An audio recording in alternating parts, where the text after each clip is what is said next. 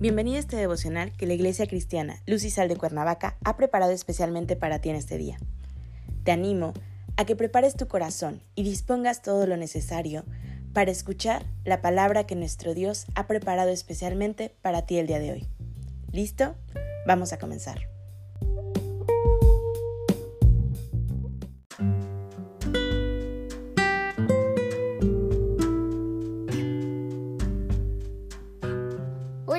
El tema de hoy es perseverando.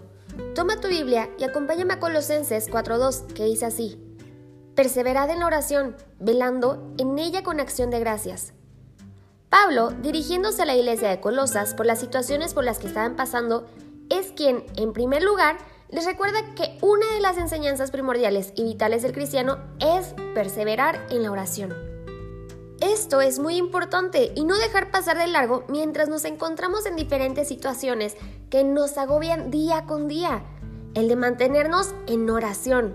Perseverar es permanecer firme en el compromiso de ser fiel a los mandamientos de la ley de Dios, a pesar de la oposición y la adversidad por la que estemos pasando. La oración es el medio de comunicación que Dios mismo nos ha dejado para que podamos mantener una relación personal y directa con Él. Debemos de ser constantes en la misma para crecer, fortalecernos y avanzar ante cualquier adversidad en la que nos encontremos. La constancia en oración es una cualidad de las personas que han venido a los pies de Cristo, cuando somos constantes en la oración, creamos una disciplina de permanecer firmes en la fidelidad de creer que Dios está en medio de la adversidad que estamos viviendo y que además está actuando para que podamos soportar por medio de la relación constante que mantengamos con Él. A mayor acercamiento en la relación personal con el Padre, más fuertes seremos en la adversidad.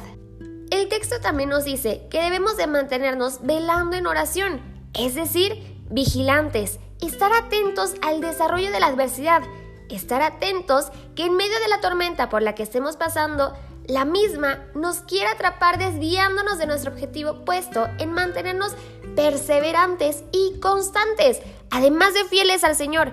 De manera que debemos de mantenernos en contacto con Dios y que oramos para que seamos acompañados en la tormenta y en su momento ser liberados de la misma por el Señor.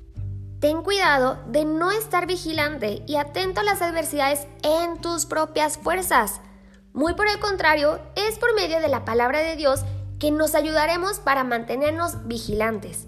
Debemos de mantener una relación personal constante y ser perseverantes en la misma. Desde el momento en que nos despertamos, independientemente de las actividades cotidianas que tenemos, hasta el momento en que nos vamos a dormir.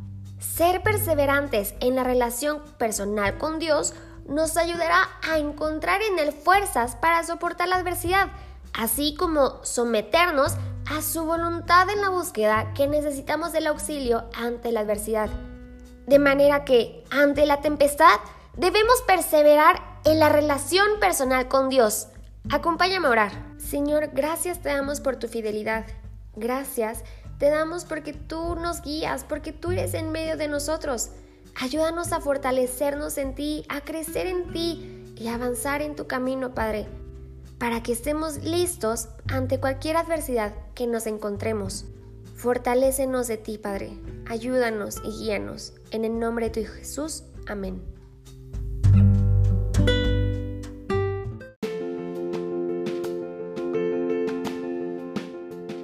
Ha sido un placer compartir la palabra contigo el día de hoy. Te animo a que no te pierdas ni un solo devocional de esta serie. Te espero aquí el día de mañana. Y recuerda, conecta con Dios.